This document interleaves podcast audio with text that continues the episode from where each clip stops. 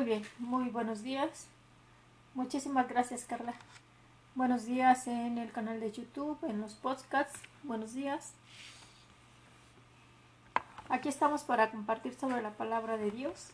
Vamos a entrar directo. Capítulo eh, es el Evangelio de San Lucas, capítulo 6, versículos del 27 al 38. En aquel tiempo Jesús dijo a sus discípulos: Amen a sus enemigos, hagan el bien a los que los aborrecen bendigan a quienes los maldicen y oren por quienes los difaman. Al que te golpee en una mejilla, preséntale la otra.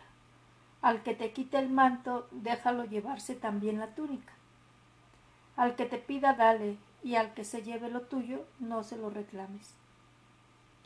Traten a los demás como quieran que los traten a ustedes, porque si aman solo a los que los aman, ¿qué hacen de extraordinario? También los pecadores aman a quienes los aman. Si hacen el bien solo a los que les hacen el bien, ¿qué tiene de extraordinario? Lo mismo hacen los pecadores. Si prestan solamente cuando esperan cobrar, ¿qué hacen de extraordinario? También los pecadores prestan a otros pecadores con la intención de cobrárselo después. Ustedes, en cambio, amen a sus enemigos, hagan el bien y presten sin esperar recompensa. Así tendrán un gran premio y serán hijos del Altísimo, porque Él es bueno hasta con los malos y los ingratos. Sean misericordiosos como su Padre es misericordioso. No juzguen y no serán juzgados, no condenen y no serán condenados. Perdonen y serán perdonados. Den y se les dará. Recibirán una medida buena, bien sacudida, apretada y rebosante en los pliegues de, su túnica, porque con la misma medida con que midan serán medidos. Palabra de Dios. Gracias, Edith. Muchas gracias. Bueno, pues después de dos días de no haber transmitido, entramos directo a esta palabra que nos da directo al corazón. Híjole, bueno, ¿qué palabra no es confrontante? La verdad que toda la palabra es confrontante, como dice en algún otro versículo. Es espada de dos filos, ¿no? Que penetra en lo profundo.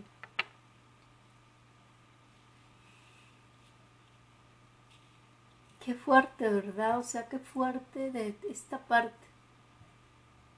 Amen a sus enemigos, hagan el bien a los que los aborrecen, bendigan a quienes los maldicen y oren por quienes los difaman. Al que te golpee una mejilla, preséntales la otra. Al que te quite el manto, déjalo llevarse también la túnica. Y al que te pida, dale y al que se lleve lo tuyo, no se lo reclames. ¿Cuántas veces no hemos experimentado situaciones que de verdad se nos retuerce el hígado? se nos revuelve el estómago.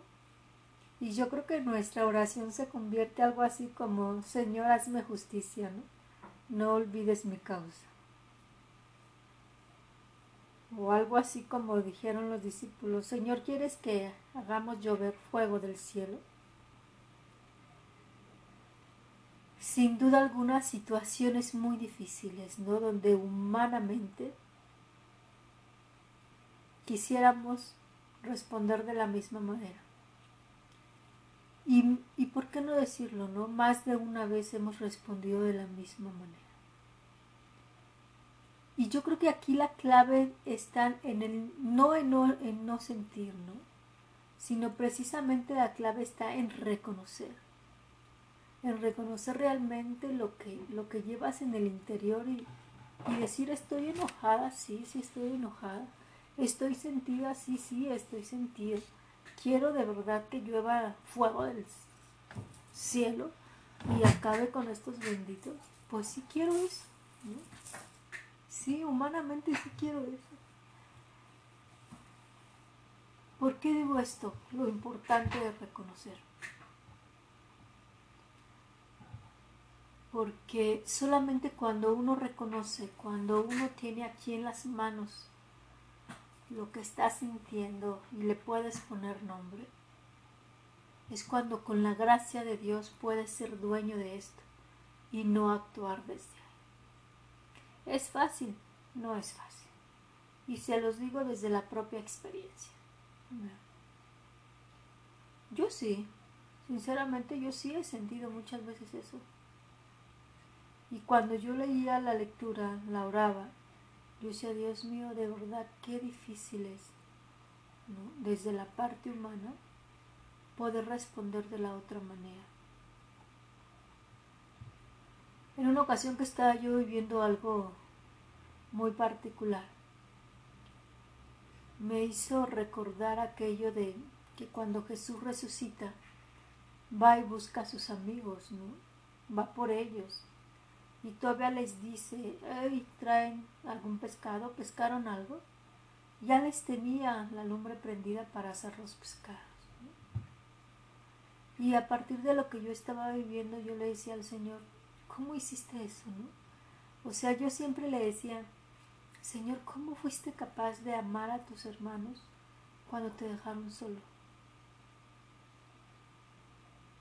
Pero yo siempre me había quedado con esta parte de que Él había resucitado y pues de una u otra forma le fue fácil, ¿no? Pero a partir de, esa, de eso que yo estaba viviendo,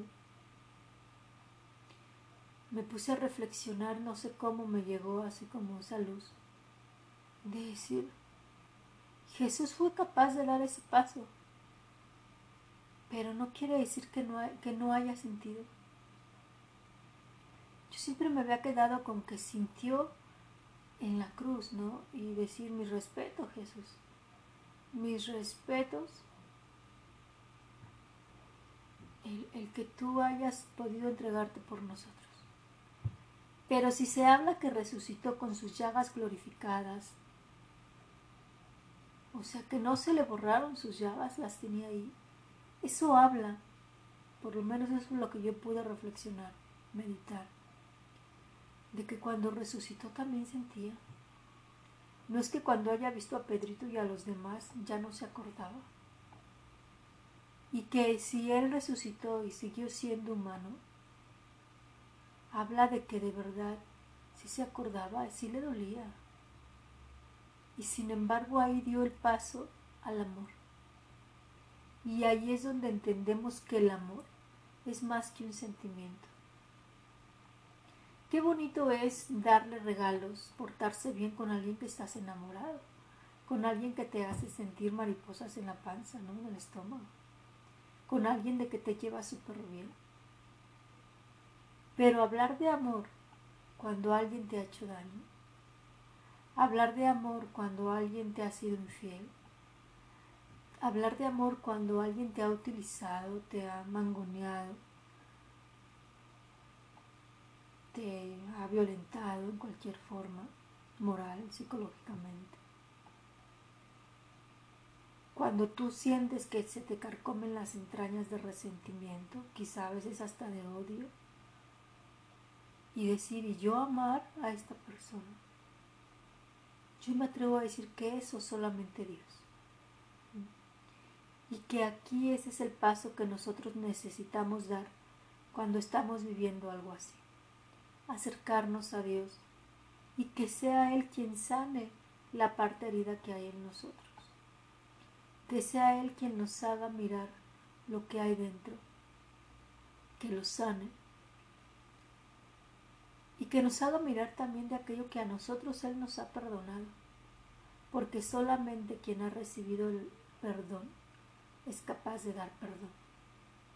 Solamente alguien que ha sido capaz de experimentar amor es quien puede dar amor. Hace poco yo escuchaba, creo que justo era un sacerdote, de no recuerdo si era un sacerdote o si era una psicóloga, pero una psicóloga pues que vive su fe comprometida. Y decía que una cosa es perdonar, pero que eso no quiere decir que olvides, ni tampoco quiere decir que te acerques a la persona como si nada hubiera pasado. Que eso ya es decisión de la persona, ¿no? Y que yo me atrevo a decir que de verdad eso es algo que solamente Dios es capaz de hacer. Y que si tú lo haces es por un don que Él te dio. Entonces, para mí esta, esta lectura me hacía eso, eh, como invocar a Dios y decirle, Señor, enséñanos a perdonar, enséñanos a perdonar, enséñanos a amar.